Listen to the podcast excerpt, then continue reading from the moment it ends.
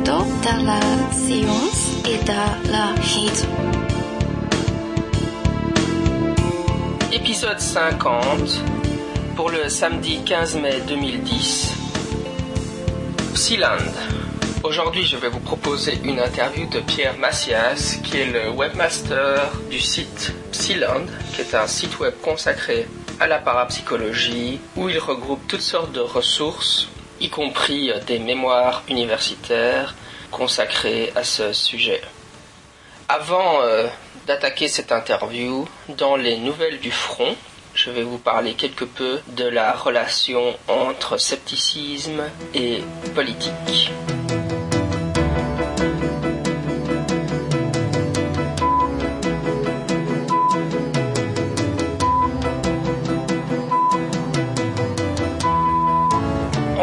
De l'épisode de la semaine dernière qui était donc consacré à la loi visant à interdire le port de la burqa en Belgique, j'ai songé qu'il serait intéressant cette semaine de vous dire un mot à propos de la relation entre le mouvement sceptique contemporain et la politique. En effet, sur le blog et sur le balado, j'ai souvent évoqué la relation entre le scepticisme scientifique et la religion, et particulièrement j'ai souligné le fait qu'il y avait un recouvrement entre le mouvement sceptique et l'humanisme séculier. À propos de la politique, la première chose à dire, et je veux dire la chose la plus importante, celle, le message que je veux faire passer aujourd'hui, c'est qu'il n'existe tout simplement pas d'orientation politique qui soit sceptiquement correcte. Les balados sceptiques les plus célèbres, donc euh, The Skeptic's Guide to the Universe ou encore Skeptoid, prennent généralement, ils ont pris l'option de n'aborder ni la religion ni la politique. En tout cas, euh, bon, euh, The Skeptic's Guide et Skeptoid discutent de la religion en- uniquement en- au niveau des affirmations testables, empiriques qu'elle qu'elle fait. Par exemple, ils vont parler du suaire de Turin ou du créationnisme, des visions mariales, euh, des statues pleureuses, etc. Donc tout ce qui est testable empiriquement, mais ces balados sceptiques vont éviter de parler vraiment de l'athéisme stricto sensu et des aspects plus euh, métaphysiques. Donc euh, ils vont pas pas discuter par exemple de contre-apologétique. C'est des balados plus plus orientés vraiment sur la science uniquement. À l'inverse, moi, évidemment, sur, ce balado, j'ai pris l'option inverse, qui est donc de discuter euh, aussi de religion et donc de politique. Et si j'ai pris cette décision, c'est tout simplement à cause du paysage euh, de la balado diffusion en France. Euh, je, sais que je suis le seul balado sceptique en langue française, en tout cas pour le moment. Et à cause de ça, je pense que c'est important que sur ce balado, je brasse un éventail de sujets le plus important possible afin de donner une sorte de panorama de ce qu'est le mouvement sceptique contemporain et des sujets, des thèmes qui l'interpellent, disons. Donc euh, j'essaie d'être le plus, le plus vaste possible. C'est vrai que le système américain où il y a les podcasts sceptiques qui se concentrent vraiment sur l'aspect science, et puis les, les balados donc plutôt euh, athées comme Point of Inquiry ou encore un de mes favoris, Reasonable Doubts, Your Skeptical Guide to Religion, donc euh, qui sont des podcasts consacrés à l'humanisme séculier, à l'athéisme, à la contre-apologétique. Ça permet de faire une sorte de répartition des tâches et chacun peut se spécialiser. Et euh, bon, effectivement, si, si, j'étais dans le monde anglo-saxon et que j'avais créé un balado en anglais, euh, je, euh, je, n'aurais pas créé un balado qui brasse autant de sujets. Évidemment, je me serais certainement centré sur quelque chose, puisque c'est la tendance actuelle. Les nouveaux balados qui apparaissent tendent à être spécialisés. Et probablement que j'aurais certainement fait une sorte de balado consacré uniquement à l'ufoscepticisme, au scepticisme en ufologie par exemple. Tout ça pour expliquer que j'ai décidé d'aborder sur le balado autant aussi, euh, en plus du scepticisme stricto sensu, aussi euh, la religion euh, sous l'angle de l'athéisme et la politique. Encore une fois, comme je le disais précédemment, il n'y a pas de, positionnement politique qui soit sceptiquement correct. Évidemment, il est important d'informer vos décisions politiques par des connaissances scientifiques, particulièrement des sujets comme le changement climatique, les OGM, etc. Mais encore une fois, si la science vous donne euh, les informations qui vous sont nécessaires pour pouvoir prendre, porter un jugement éclairé, euh, le jugement politique reste un jugement de valeur et qui dépendra de votre philosophie politique. Et donc, euh, le scepticisme scientifique n'a pas. Il y a une diversité de positionnements politiques au sein du mouvement. Ceci étant dit, je voulais quand même signaler que dans le monde anglo-saxon en tout cas, donc euh, aux États-Unis particulièrement, il existe un recouvrement partiel. Hein, c'est pas comparable avec l'athéisme, mais euh, un recouvrement partiel avec un mouvement politique qui s'appelle le libertarianisme.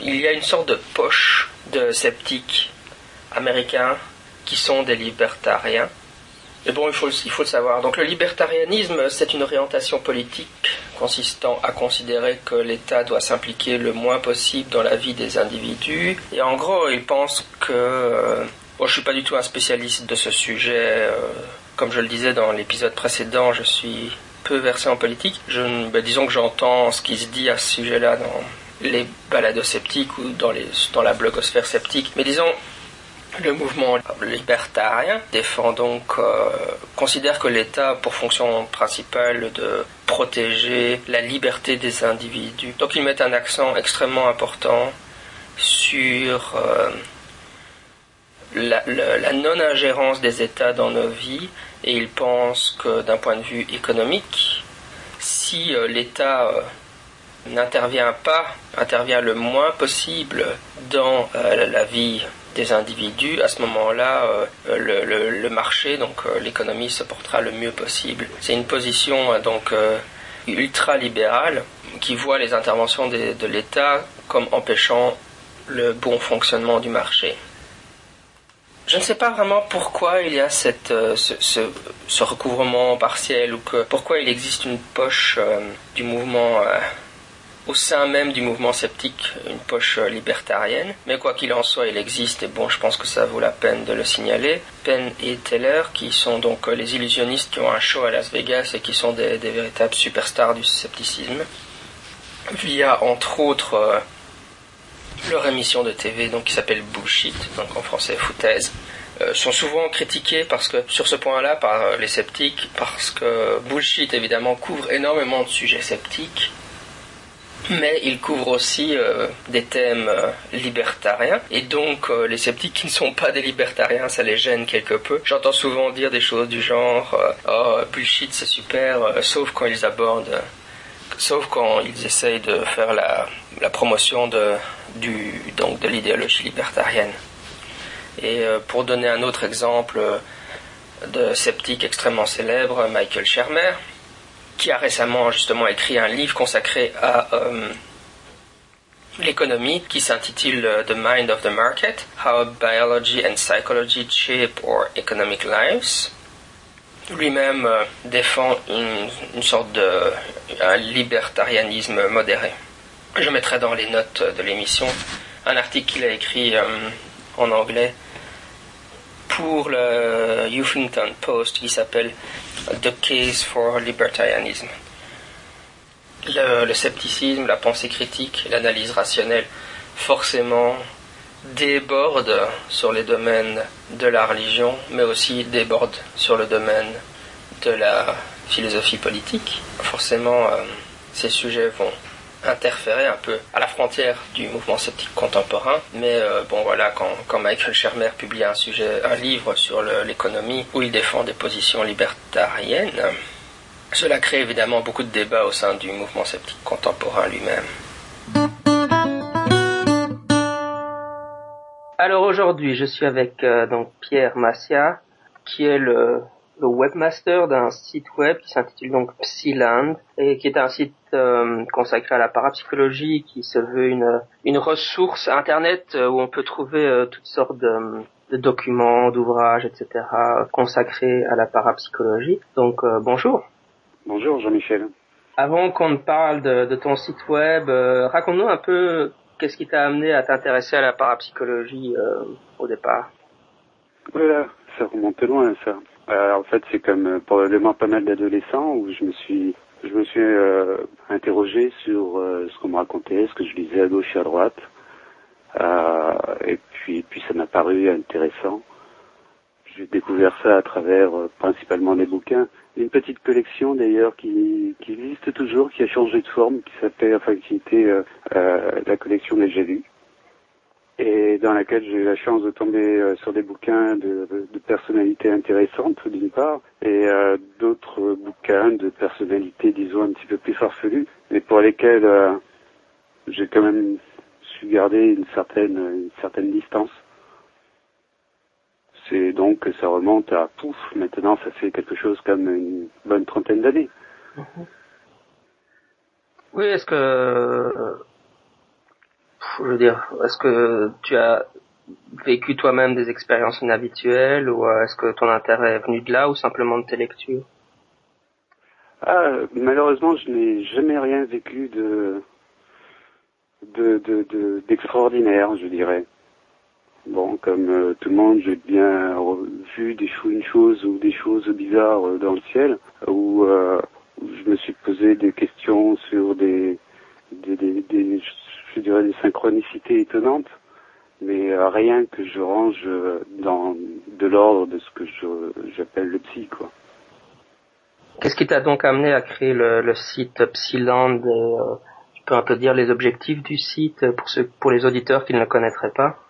Ben, L'objectif, c'est euh, c'était de, de, de mettre à disposition, je dirais, des, euh, des informations pertinentes, je dis, autant que possible, pour, pour le public, pour le public, euh, quel que soit euh, l'ordre du public, que ce soit le grand public. Quelque chose comme les émissions de Sud Radio, euh, j'ai bien aimé parce que on arrivait pour un public euh, très large à, à aborder le sujet de manière euh, correcte dans la grande majorité des cas. Il y a bien sûr des émissions qui sont que je préfère à d'autres, euh, mais dans la grande majorité des cas, je trouve ça très correct pour pour le grand public et, et en même temps des informations plus euh, pertinentes pour quelqu'un qui euh, pour des pour un public plus euh, universitaire. Euh, C'est-à-dire que euh, il y, a, y a un certain nombre de, de, de liens, il y a un certain nombre de surtout de liens sur des articles euh, de, de, de chercheurs en parapsychologie qui, pour la plupart, font partie du milieu universitaire. Et aussi, une, une page que j'aime beaucoup, c'est, même si j'ai du mal à la, la tenir à jour, cette page que j'aime beaucoup, qui est celle des, travaux universitaires euh, à propos de parapsychologie. Euh, enfin, en fait, j'en ai plusieurs. Il y en a une à propos de parapsy, il y en a une à propos de une autre plus orientée NDE. Mais je, enfin, ces, pages-là sont vraiment destinées à des étudiants qui, qui, qui se posent des questions sur le sujet, et qui se demanderaient comment, euh, comment l'aborder dans le cadre de, leur, euh, de leurs études universitaires. Quel est pour toi l'état de la parapsychologie en France à l'heure actuelle? L'état, c'est c'est un mauvais état en tout cas, parce que euh, je pense que c'est un, un sujet, la parapsychologie, comme d'autres sujets d'ailleurs, qu'on range dans le grand fourre-tout du paranormal, mais euh, en particulier la parapsychologie est, mal servie euh, en France. On est trop euh, pris euh, entre euh, l'approche, euh, comment dire, purement croyance, que ce soit une croyance euh, euh, de la rue ou une croyance religieuse, la parapsychologie euh, euh, dans sa démarche scientifique, euh, les polémiques que tout ça, ça, ça génère. Souvent, il y a dans la, plupart des sites, dans la grosse majorité des sites euh, internet qu'on peut qu'on peut trouver, je me réfère beaucoup à internet, mais euh, euh, aussi dans les médias, c'est énormément tourné vers le sensationnalisme. Et ça donne évidemment une image qui est complètement fausse de ce que peuvent faire des, gens sérieusement, je dirais, entre guillemets, enfin dans, une recherche sérieuse dans le domaine. Donc euh, en France, mauvais état, très mauvais état, je pense. Il faudrait arriver à, envisager ce domaine réellement comme, euh, comme ce qu'il est en fait, comme un domaine scientifique. À l'heure actuelle, il y a pas mal de gens euh, parmi les, sceptiques particulièrement qui font la promotion de la psychologie des expériences inhabituelles du côté de, Chris French, etc. Qui est une façon de faire euh, de la parapsychologie, mais euh, justement un peu dans une optique sceptique, euh, sans faire appel au psy. Qu'est-ce que tu penses de, cette approche par rapport à l'approche, je dirais, parapsychologique classique qui, cherche à trouver ou à étudier le psy? Ah bah, c'est une démarche en elle-même tout à fait honorable. Le, le, le phénomène, le phénomène, si je dirais, en soi, on n'a pas, pas de choix, il existe. Euh, de base, il existe, il est vécu euh, tous les jours par énormément de gens. Euh, maintenant, derrière, le, le, but du jeu, ça va être de lui donner une explication qui tienne la route. Donc chacun dans son domaine va chercher à lui donner cette, à lui, à comprendre le phénomène qui est sûrement un phénomène multiforme comme beaucoup d'autres. on pourra avoir une, euh, une approche euh, sociologique, psychologique, purement physique. Donc Chris French, euh, pourquoi pas C'est une approche parmi d'autres qui est tout à fait honorable à mon sens. C'est pas la mienne parce que j'ai une formation plutôt plutôt hard, plutôt physique, plutôt orientée physique.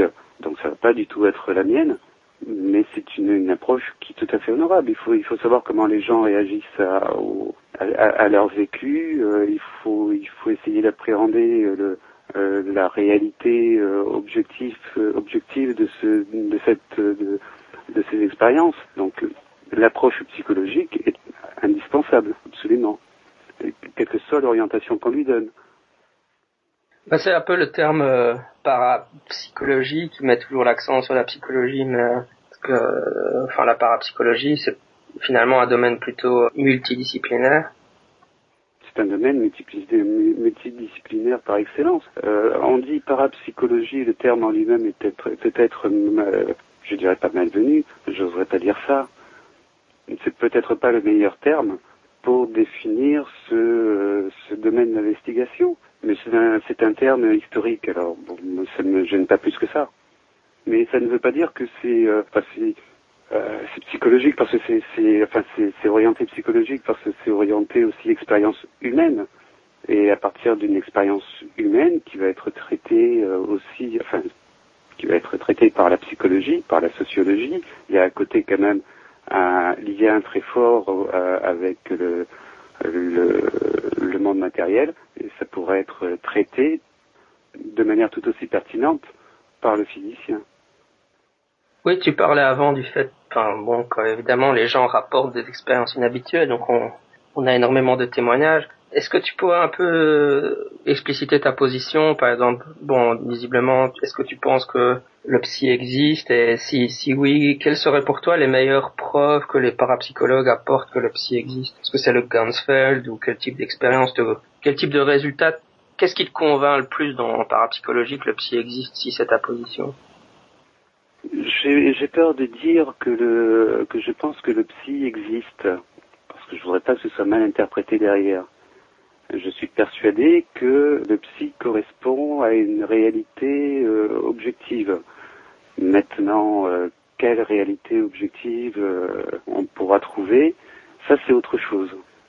Je me réfère principalement à des expériences qui m'interpellent. Il, y a un certain nombre d'expériences qui, qui m'interpellent, c'est sûr, en particulier du côté de la psychokinèse, même à propos de, de personnes, de, de, de sujets, je dirais, qui sont fortement décriés mais il y a quelques expériences qui m'interpellent. Tu as écrit en fait un certain nombre de livres euh, récemment, donc euh, avec en collaboration avec Louis Benedi, donc euh, sur les animaux et le paranormal, sur les rêves prémonitoires et sur les fantômes et apparitions. Ben, je veux dire, faisons un peu ta pub. Parle-nous un peu des ouvrages et quelle a été ta collaboration avec Louis Benedi, etc. En tout cas, c'est gentil de, de les citer. Alors, la manière dont on a fait ces, ouvrages, euh, on l'avait, euh, on l'avait trouvé évidemment euh, dès le début de la collection. Lui s'occupait des témoignages basés sur les témoignages reçus à Sud Radio pendant l'émission. Et moi, je m'occupais de, la partie dite scientifique, tendait à amener des éléments de réponse sans vouloir, sans jamais vouloir dire la bonne réponse, c'est celle, celle-ci ou c'est telle autre. Mon, ma partie, pour moi, consistait à montrer aux gens qu'on peut euh, s'intéresser, à montrer à ce, à, ce large public qui est euh, euh, les, les, auditeurs au courant de Sud Radio. Je ne pense pas qu'ils soient en majorité des universitaires, mais aussi il y en a quelques-uns et des gens, disons, des gens qui ont des bases scientifiques intéressantes, de montrer à tout ce panel de personnes que la parapsychologie et par extension euh, plusieurs domaines du paranormal ne sont pas ce, que présentent habituellement les médias à travers la radio ou à travers euh, la télévision. Le but du jeu pour moi, c'était pas de, de, raconter à un large public de jolies histoires en leur disant euh, oui oui c'est validé scientifiquement, vous inquiétez pas, vous pouvez y croire mais plutôt de leur amener des éléments de, recherche, de compréhension de recherche, d'investigation personnelle dans ce domaine-là. Donc, euh, bah, j'ai cité ce qui pouvait se faire, euh, euh, ce qui pouvait se faire en expérimentation principalement dans ce domaine, l'approche scientifique au sens, universitaire. Toujours, je reviens pratiquement toujours à ce point de vue. Donc, cette recherche universitaire dans le domaine du paranormal. Je suis très heureux d'ailleurs. Il y a un point caractéristique, été dans le, le bouquin sur les prémonitions. Je suis très heureux quand même d'avoir pu donner aux gens un exemple d'expérience gentille que chacun peut faire à la maison, qui n'est pas très technique, qui n'est pas très compliqué à faire. Donc une expérience sur euh, sur la prémonition qu'on peut adapter à la télépathie, par exemple, et alors de donner un exemple de protocole hyper simple et euh, une, le moyen d'analyser ça de manière statistique et encore une fois de manière hyper simple. Ce qui m'a conduit à ça, c'est euh, que bien que cette méthode soit simple pour ce type de bouquin, on ne le trouve jamais dans la littérature, jamais. Je vais un peu fort, mais euh, depuis euh, depuis 30 ans, j'ai dû trouver trois, quatre bouquins pas plus, quatre grands maximum, qui euh, parlaient de statistiques dans un bouquin comme ça, euh, vulgarisateur.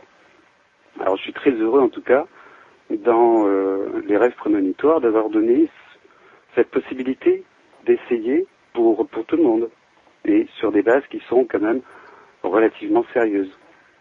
Dans un autre bouquin, Fantômes et apparitions, j'ai aussi introduit des notions qui n'apparaissent pas souvent dans les dans les dans les bouquins grand public euh, et qui tournent autour de la perception, euh, autour de est-ce que ce qu'on voit est vrai, est-ce que ce qu'on voit représente une réalité objective, par quel processus simple euh, dans ce bouquin-là, mais vraiment très simple, quel processus le cerveau peut utiliser pour interpréter telle ou telle expérience au sens large, que ce soit une observation visuelle ou même d'autres expériences.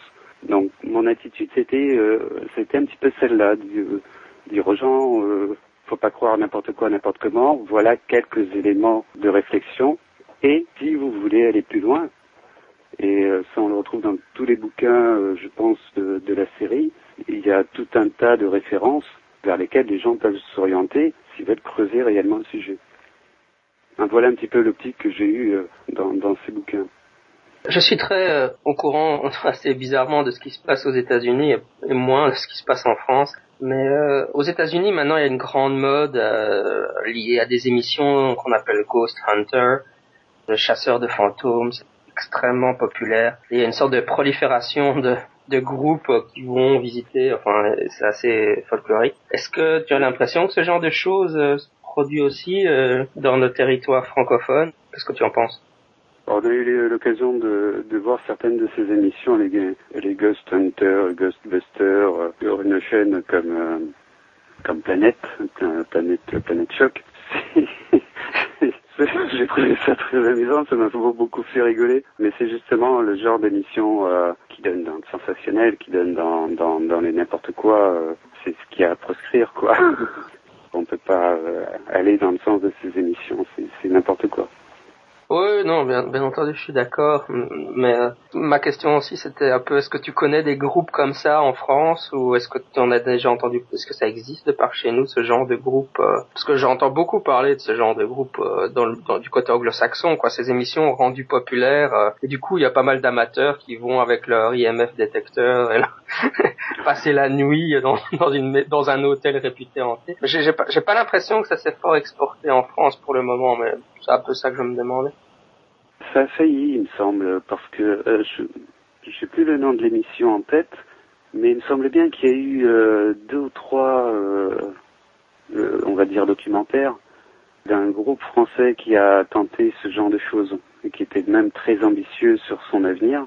mais bon, il y a eu deux, trois émissions et, depuis aucune, ça, ça a l'air de, de s'être cassé la figure. Mais à part ça, je crois pas. Euh, non, à part ça, ça se fait pas en France. Bah tant mieux, on va pas se C'est une bonne chose probablement. J'ai du mal à comprendre le succès de ces émissions outre-Atlantique, mais bon, ça, ça fait partie des, des phénomènes culturels. Euh, c'est bizarre autour de ces sujets-là. Oh, mais ça pourrait. Ne parlons pas trop vite, parce que ça pourrait bien venir en France, ça pourrait bien avoir euh, un succès équivalent en France. Il y a les recherches des merveilleux qui est évident. Moi-même, dans mon intérêt pour ce genre de domaine, pourrais pas nier qu'il n'y a pas une, certaine recherche de merveilleux, mais euh, il y a ce sens euh, de l'extraordinaire et il y a la démarche qu'on y applique à, à, des gens, à, un public qui est, ce que je veux dire, demandeur de réponses faciles et assez floues pour qu'elles soient adaptables. ça pourrait, c'est en plus le, le, le merveilleux en, lui-même, le fantastique, le, la fiction, je vais dire la science-fiction. Non, c'est pas. Le, disons le fantastique, ça pourrait bien prendre. Pour, ça, oui, ça pourrait bien prendre en France aussi. Hein. Est-ce que dans ta carrière, tu as eu l'occasion soit de faire des enquêtes de terrain, soit de faire des recherches, euh, enfin des, petites recherches expérimentales. Est-ce que tu as eu l'occasion de faire ce genre de choses?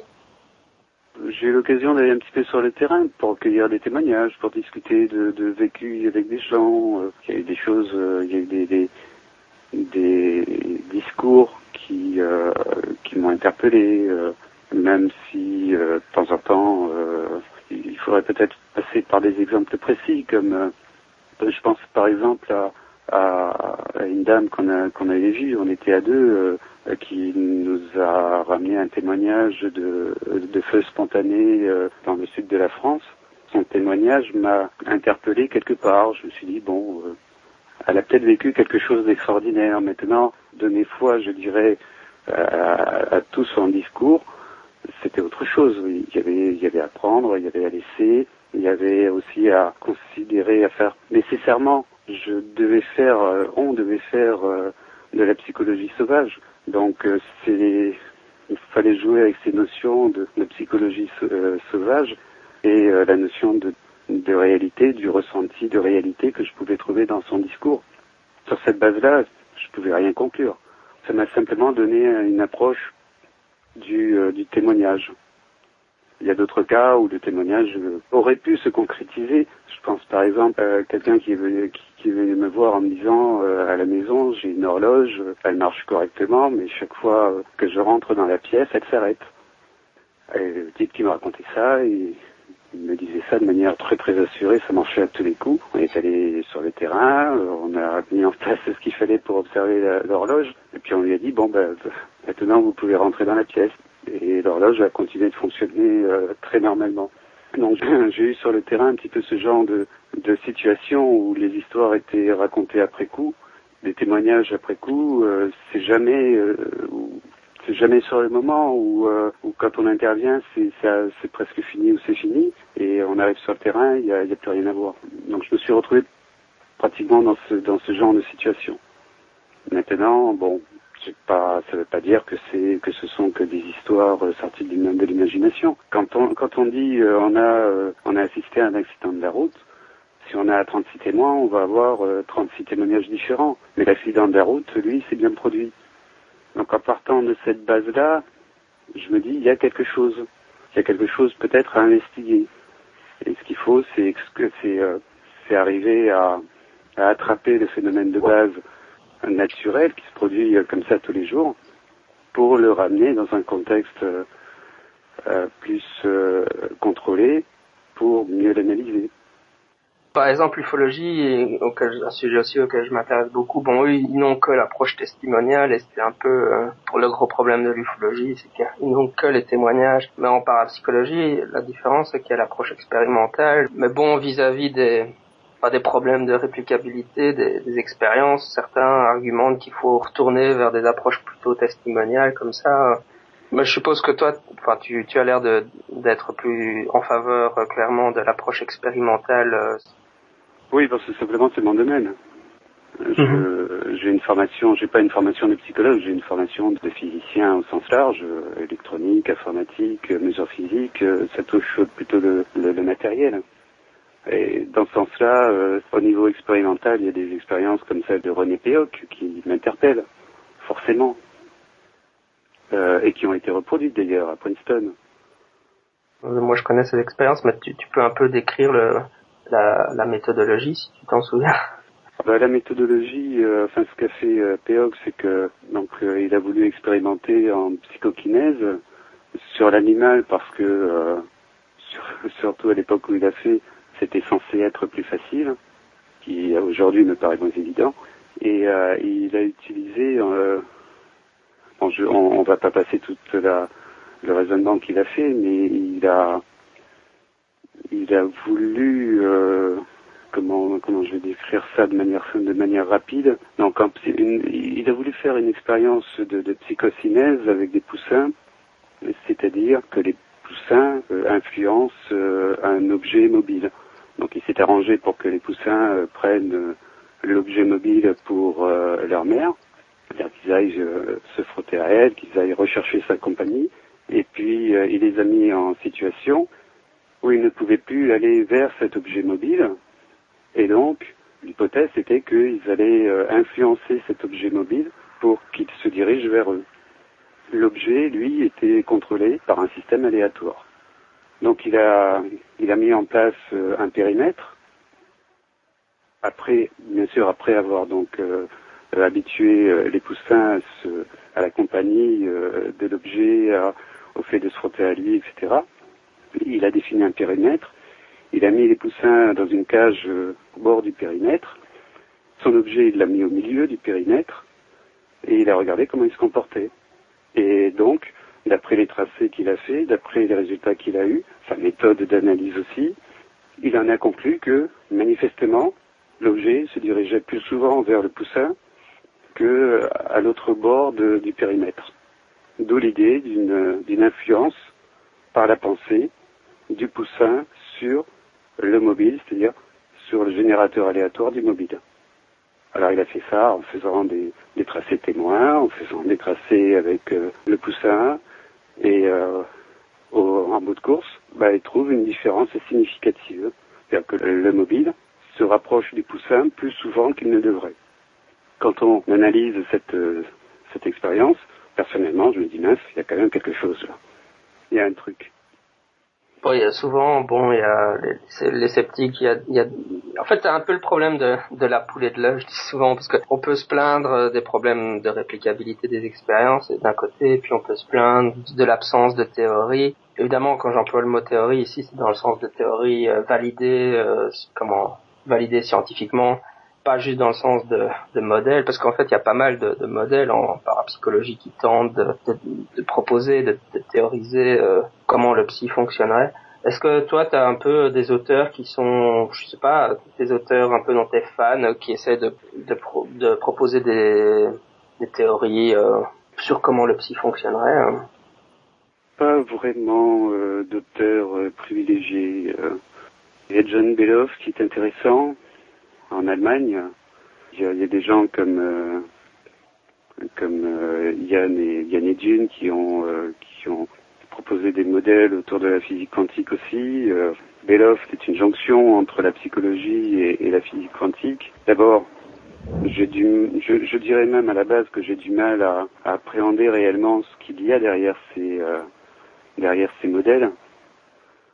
Celui de John Beloff est assez embêtant, mais si c'est bon, pourquoi pas il, il faudra bien l'admettre.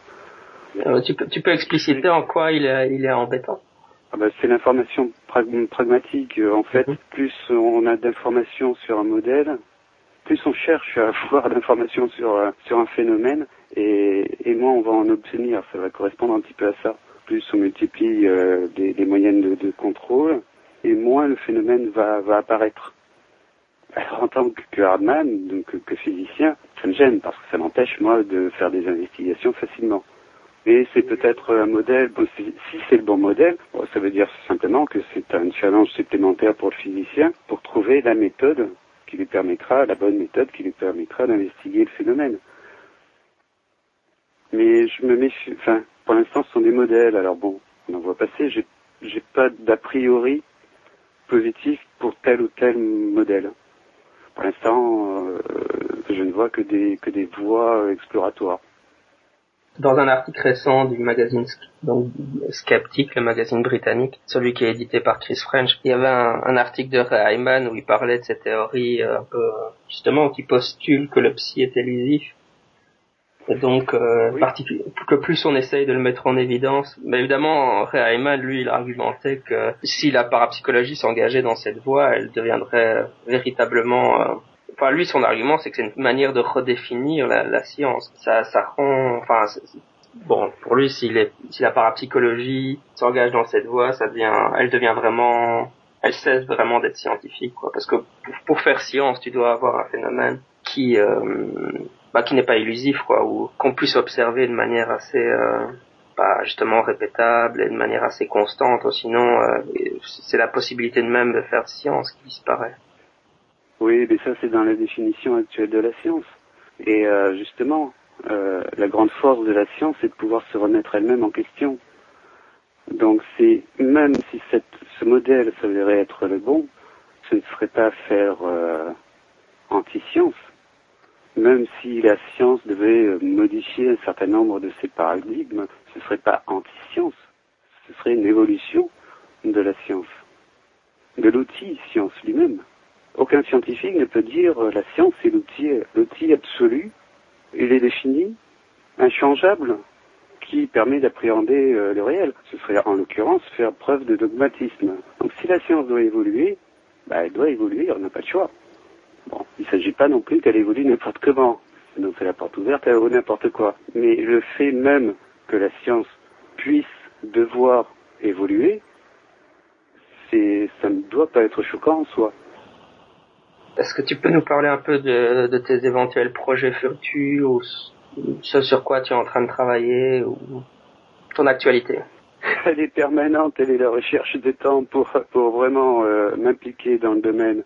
Et évidemment, je fais ça en, en dehors de, de mon job euh, normal, celui qui me fait vivre, entre autres.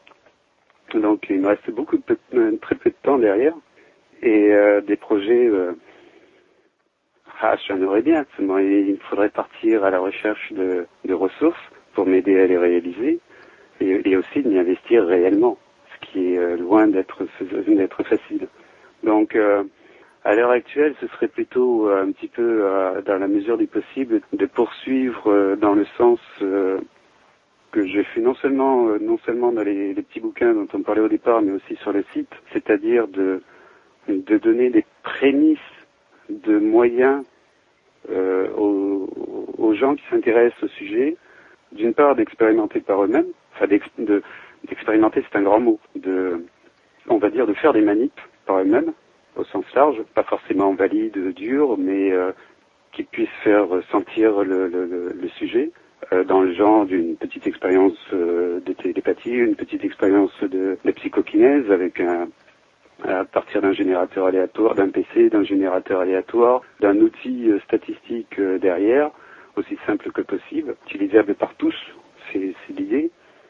Donc ça, d'une part, faire toucher aux gens ce, côté euh, expérimental de la parapsie, et un, autre axe, c'est toujours, c'est toujours cette, cette, idée de d'amener des, des, des, des ressources potentielles euh, à la parapsie dans le sens euh, étudiant, dans le sens des, universitaires, s'ils sont encore accessibles, d'étudiants, leur dire, ben non, c'est pas ce que vous voyez euh, à la télé, la parapsie, c'est pas les âneries qu'on vous propose sur telle ou telle chaîne à heure de grande écoute. Euh, c'est quelque chose de beaucoup plus réaliste. C'est un phénomène qui mérite d'être investigué et d'être investigué au sens de la science. Merci beaucoup d'être venu sur le balado pour nous parler de, un peu de parapsychologie. Eh ben, c'est avec plaisir. Si ça peut euh, amener les gens à concevoir ça euh, un peu plus euh, sérieusement qu'à la télé, ce serait intéressant. Encore merci, hein. au revoir. Je t'en prie, merci à toi. Bye. Want to know how to live skeptically and still have friends? Well, so do I. Join me for Actually Speaking, a new podcast that explores the human side of skepticism. We'll set the science aside and discuss familiar skeptical topics from an interpersonal perspective. Along the way, we'll highlight specific social and communication skills needed to promote critical thinking. Scientific facts are only part of the equation. Let's take an extra step and learn how to share that knowledge effectively. Actually Speaking, a podcast that explores the human side of skepticism, critical thinking, and the skills we need to make it through the day. Visit actuallyspeaking.com to learn more. Nous sommes arrivés à la fin de cet épisode. La semaine prochaine sera une interview de Gilles Fernandez, auteur d'un récent ouvrage consacré au crash de Roswell, qui s'intitule Roswell, rencontre du premier mythe. Pour ceux qui écoutent ce balado via iTunes, n'hésitez pas à laisser une note et un commentaire. Cela aide les autres utilisateurs à découvrir le balado scepticisme scientifique. Je suis votre hôte, Jean-Michel Abrassard. D'ici là, à la semaine prochaine, sceptiquement vôtre.